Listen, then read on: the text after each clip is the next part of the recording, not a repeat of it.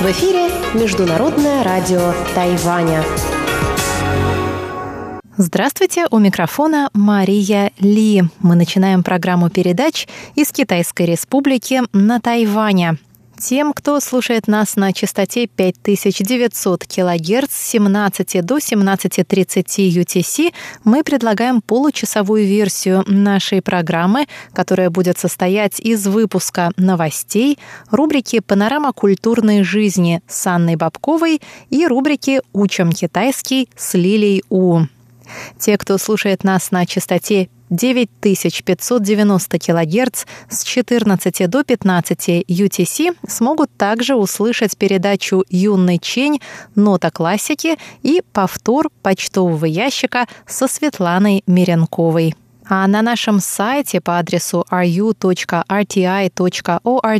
tw вы не только можете послушать целиком часовую программу, но и каждую рубрику по отдельности. Заходите на наш веб-сайт почаще.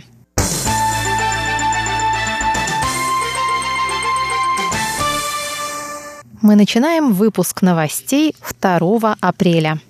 Военные провокации со стороны Китая не только не способствуют завоеванию сердец тайваньцев, а напротив укрепляют решимость всех, кто разделяет демократические ценности, написал в понедельник в своем твиттере Джон Болтон, советник президента США по национальной безопасности.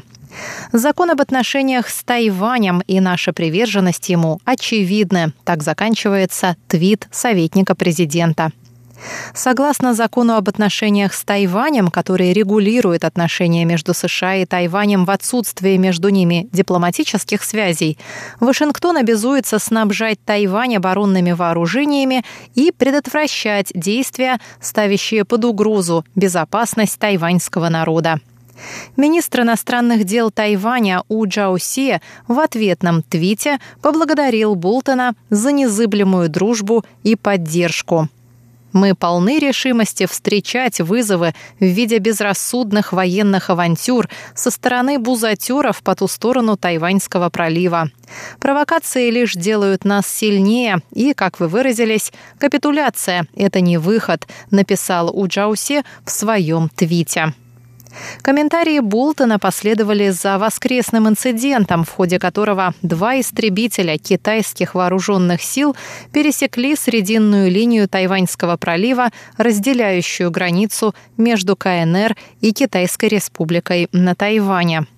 Согласно военным источникам, китайские военные впервые с 1999 года намеренно пересекли срединную линию. Пресс-секретарь Пентагона Дэйв Изберн заявил в интервью Центральному агентству новостей Тайваня, что США выступают против любых односторонних действий, нарушающих статус-кво в Тайваньском проливе. Власти Тайваня сообщают, что вторжение китайских истребителей привело к 12-минутному противостоянию тайваньских и китайских военных самолетов. Китайские истребители пролетели 43 морских мили в воздушном пространстве Тайваня, несмотря на неоднократные предупреждения по радиосвязи.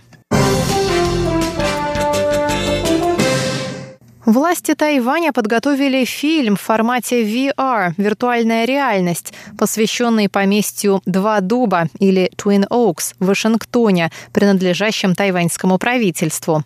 Поместье служило резиденцией послов Китайской Республики в США, а в настоящее время используется для проведения официальных мероприятий.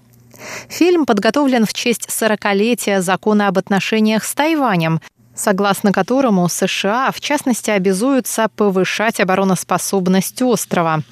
Закон был принят после разрыва дипломатических отношений между США и Китайской Республикой в целях регулирования двусторонних связей. Министр иностранных дел У Джаусе сказал во вторник по этому поводу. 经过四十年努力之后，这个关系特别好。40 лет упорной работы – это хороший символ отношений. Госсекретарь США Майк Помпео назвал Тайвань надежным партнером и отличным примером демократии. По его словам, Тайвань – это сила добра. Помимо Помпео об этом говорили многие официальные лица США. Я много лет занимаюсь международными отношениями, и я никогда не слышал, чтобы США так высоко отзывались о другой стране. 我看大概美国的政府没有针对任何一个国家有这么高的一个 regard， сказал У Джаосе. Фильм рассказывает о поместье Twin Oaks как о символе тайваньско-американских связей. Соглашение между Тайванем и Никарагуа, позволяющее избежать двойной аутентификации документов, вступило в силу 26 марта. Об этом сообщило в понедельник Министерство иностранных дел Тайваня. Никарагуа – это вторая страна, заключившая с Тайванем подобное соглашение. Первой страной был Парагвай.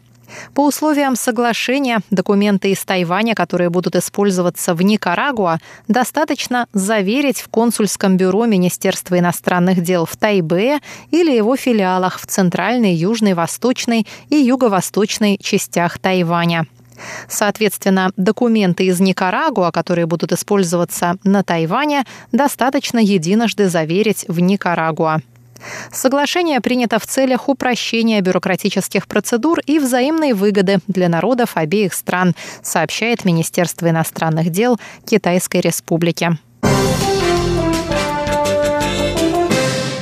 Около пяти с половиной тысяч тайваньских буддистов собрались 31 марта, чтобы заслушать прямое видеообращение к ним Далай-ламы XIV.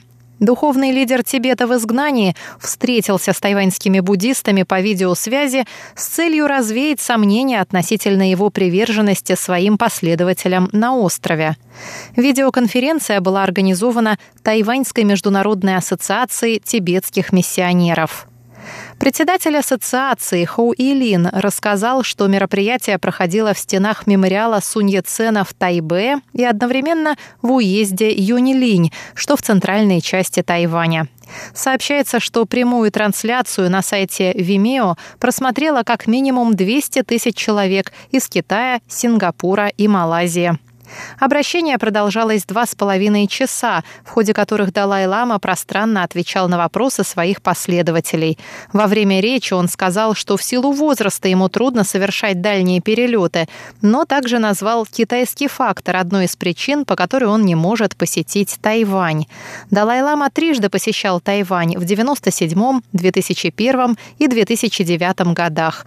Он сказал, что давление со стороны Пекина, в особенности после прихода к власти власти Си Цзиньпина помешало ему совершить новую поездку